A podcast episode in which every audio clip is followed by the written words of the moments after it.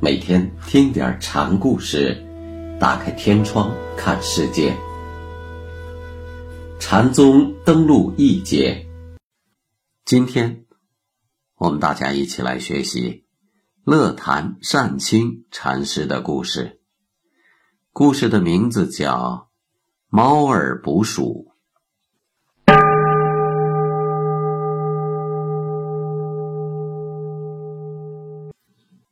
善清禅师开始是跟哲禅师修道的，但没有什么心得，后来就投到了黄龙的门下。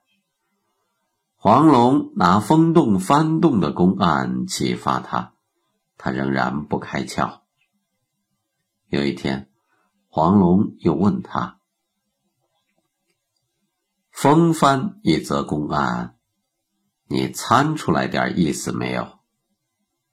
善清老老实实的承认道：“弟子实在是找不到一个入口，请大师指点一下吧。”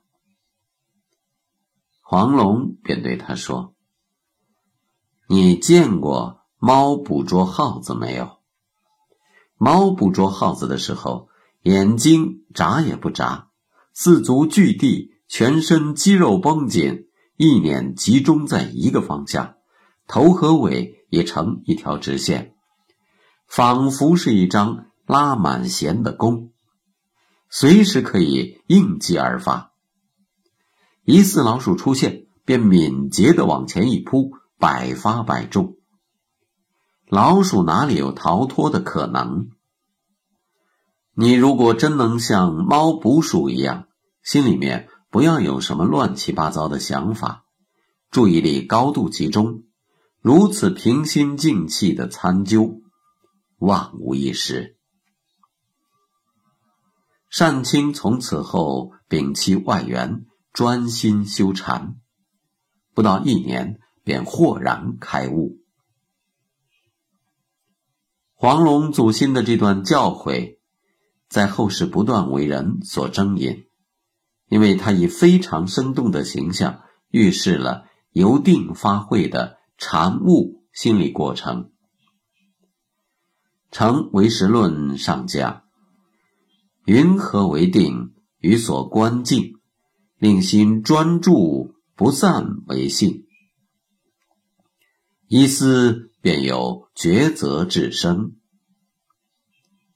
悟虽是瞬间之事，但开悟之前，那个令心境成明的入定过程是必不可少的。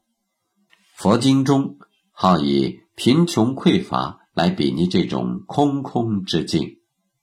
善清所说的“心无一缘，摒去闲缘”，也许可以用庄子所谓“为道即虚，虚静心斋”来加以诠释。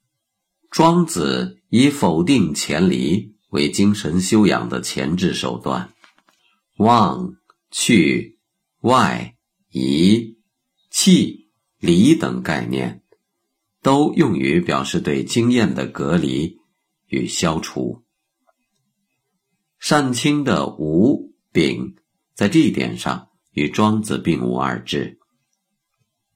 陆福亭有句话说得好：“禅人所谓物，儒者唤作物格之志。”看得平常，艺术家的慧心，科学家的格物，哲学家的悟道，道家的阴虚生白，禅宗的因定生慧，在本质上都是相通的。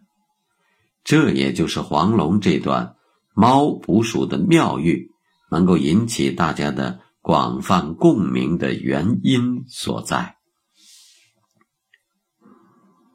善清开悟之后，自己写了一首偈子，呈给黄龙：“随随随，喜喜喜，随随随后无人识。